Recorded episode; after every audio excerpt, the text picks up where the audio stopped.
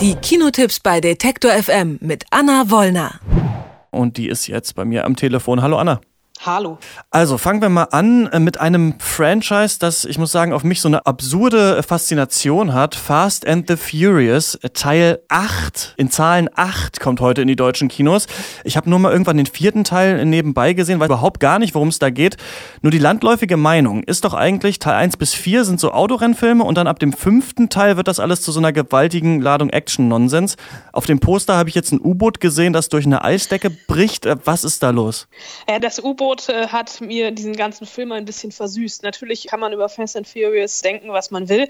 Ich oute mich jetzt. Es ist mir auch ein ganz kleines bisschen peinlich, aber ich bin großer Fan. Zwischendrin hat dieses Franchise tatsächlich so einen kleinen Hänger, aber spätestens mit äh, dem Ende von Teil 5, Teil 6 und dann dem letzten, wo ja Paul Walker während der Dreharbeiten verstorben ist, haben die eigentlich alles richtig gemacht. Natürlich bei Fast and Furious, da will ich keine tiefgründige Handlung haben, da will ich einfach schnelle Autos, Mhm. Männer mit Muskeln und ja, das gehört auch einfach zum Franchise ein bisschen dazu, leicht bekleidete Frauen sehen und das bekomme ich hier alles. Weil Vin Diesel, der dieses Franchise ja mit erschaffen hat, mittlerweile ja einer der größten Stars in Hollywood ist, Schauspieltalent hin, Schauspieltalent her und er schafft es einfach immer wieder, ähm, diesem Franchise, ich möchte es nicht unbedingt sagen, ein Herz einzuflößen, aber doch Leben. Und es funktioniert. Das ist natürlich eine Story, die Hane Büchner nicht sein könnte. Er will zusammen zusammen mit seiner ja eigentlich auch schon mal tot geglaubten Freundin Letty, die ja im letzten Teil endlich geheiratet hat, die Flitterwochen verbringen. Dann steht auf einmal Charlize Theron vor ihm als Cyberterroristin, zieht ihn so ein bisschen mit auf die dunkle Seite der Macht und diese Fast and Furious Familie wird auseinandergerissen, kämpfen erst gegeneinander, dann miteinander, natürlich immer mit dem Auto als Waffe Allein hier jetzt übertrumpfen sie sich selbst mit einem Atom-U-Boot. Und schon beim letzten Film habe ich gedacht, eigentlich geht das nur, wenn irgendwann Fast and Furious Outer Space stattfindet, mhm. um noch größere Verfolgungsjagden etc. hinzukriegen. Aber hier jetzt diese Verfolgungsjagd oder dieses Autorennen auf einem zugefrorenen See irgendwo in Russland und dann kommt irgendwann aus der Tiefe des Raums ein Atom-U-Boot und man fährt nun, naja, gegen dieses Atom-U-Boot an. Das ist natürlich absoluter Quatsch, aber dieser Quatsch, der sieht so geil aus, der ist so geil gemacht, dass ich so ein bisschen ja da sitze mit offenem Mund und staunenden Augen und mich einfach sehr, sehr gut unterhalten fühle in diesen Filmen. Und es wird ja auch weitergehen. Teil 9, 10 und 11 sind in Planung und ich glaube nicht, dass man hier auf die Bremse tritt, sondern schon so ein paar Ideen in der Hinterhand hat, um noch größer und noch krasser zu werden. Wie ist das denn, wenn du sagst, die Action ist so brachial oder sieht bombastisch aus? Sind das ähm, hauptsächlich Computertricks oder sind das auch viele echte Stunts, die da gemacht werden? Da sind auch schon viele echte Stunts mit dabei. Also die haben alle einen Führerschein und die wissen auch alle schon, wie man ein Auto benutzt. Es gibt eine Szene, ähm, die ist nicht unbedingt das Herzstück, sondern so ein bisschen so dieses Centerpiece, also das Mittelteil im Film. Äh, da wird einem schon so ein bisschen kurz anders, weil da einfach Autos in New York ferngesteuert sind. Die bösen Cyberterroristen hacken sich in die Navigationssysteme beziehungsweise in die Selbstfahrmodule und ähm, das ist so ein bisschen wie so eine Zombie-Apokalypse, die da auf einmal motorisiert durch New York fährt. Das sind natürlich so Momente, wo einem so ein bisschen anders wird. Ansonsten ist es natürlich absolut übertrieben und auch nicht zum Nachmachen empfohlen, denn ich glaube, der ein oder andere Stuntman, der hat sich bei den Dreharbeiten auch ein bisschen wehgetan. Dann kommen wir mal zu einem Film namens Birth of the Nation und äh, da geht es um den schwarzen Widerstandskämpfer Ned Turner.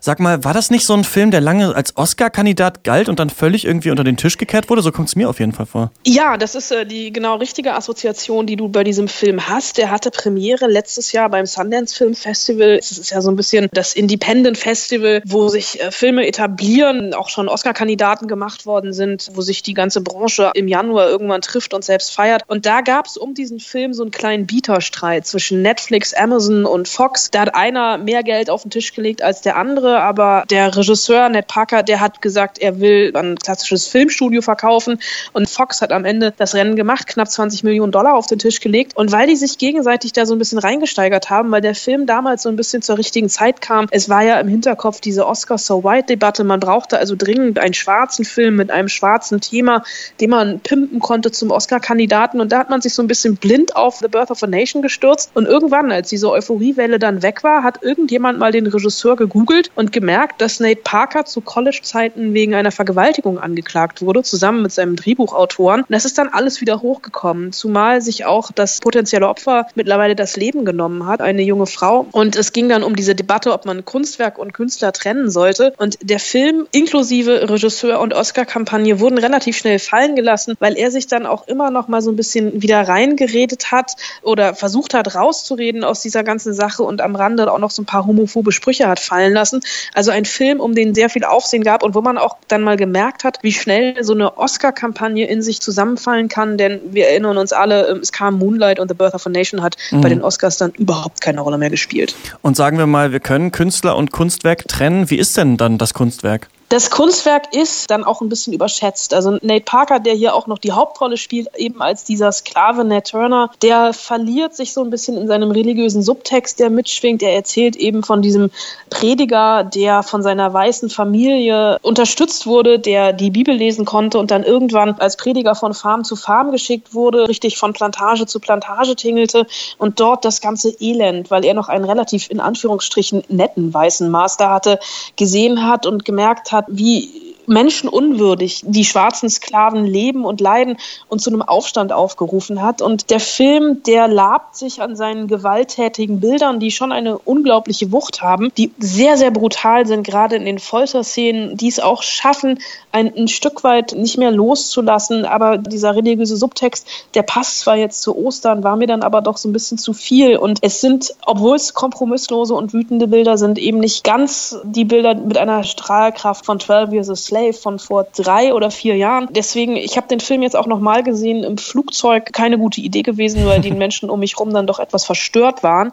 Aber The Birth of a Nation wäre, glaube ich, auch so oder so nicht unbedingt der perfekte Oscar-Film gewesen. Und dann kommt auch noch ein bisschen sang- und klanglos der neue Film von Matthew McConaughey in die Kinos. Der hat ja vor ein paar Jahren mit Wolf of Wall Street, Dallas Buyers Club und auch True Detective ja sein großes Comeback gefeiert und dann aber auch wieder ein relativ schlechtes Händchen für Drehbücher bewiesen. Wie sieht denn das jetzt bei Gold aus? Aus? Bei Gold war er, glaube ich, in erster Linie daran interessiert, dass er so ein bisschen nicht Method Acting mäßig, aber Overacting mäßig äh, aus der Reihe tanzen konnte. Mhm. Es gehört ja mittlerweile bei jedem zum guten Ton, dass er einmal in seiner Karriere durch eine Rolle ganz, ganz krass abnimmt und sich körperlich verändert. Er hat es bei Dallas Buyers Club gemacht, Christian Bale hat es schon gemacht, Jake Gyllenhaal und er hat jetzt hier äh, allem Schönheitswahn zum Trotz genau das Gegenteil gemacht und hat sich absichtlich hässlich gemacht und auch absichtlich sehr, sehr viel zugenommen. Wir sehen ihn also wirklich mit Halbglatze, schiefen Zähnen, hässlicher Brille und einem mehr als Bauchansatz.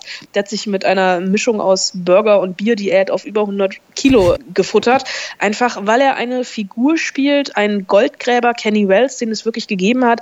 Ein zwielichtiger Geschäftsmann. Die Geschichte ist von Kanada nach Amerika verlegt worden, einfach für den amerikanischen Markt. Und dieser Kenny Wells, der hatte einfach keine Zeit, sich um Äußerlichkeiten zu kümmern, ist so ein bisschen verwahrlost, denn er war auf der Suche nach einer Goldader im indonesischen Dschungel zusammen mit seinem Geschäftspartner Mike Acosta und meint dann auch vermeintlich eine Goldader gefunden zu haben. Und da kommt dann so ein bisschen der Twist, weil der Film nicht so richtig weiß, was er sein will, ob er ein Abenteuerfilm im indonesischen Dschungel sein will oder ein Wirtschaftsthriller. Er springt immer zwischen Dschungel und Amerika hin und her und erzählt relativ verschachtelt eben vom Aufstieg und Fall eines Mannes, der es gewagt hat, größer zu träumen, als er es eigentlich hätte tun sollen. Es ist ein Film über menschliche Gier und seine Auswüchse, der aber sehr, sehr anachronistisch wirkt. Es wurde tatsächlich im indonesischen Dschungel gedreht und Stephen Gagan, der Regisseur bzw. die ganze Crew, ist äh, von Monsunregen überrascht worden und innerhalb von Stunden waren die ganzen Sets hinüber und das am zweiten Drehtag mehr oder weniger. Er hat mir im Interview erzählt, man hätte da jetzt irgendwie sehr gut die Fortsetzung vom Making-of von Apocalypse Now draus machen können,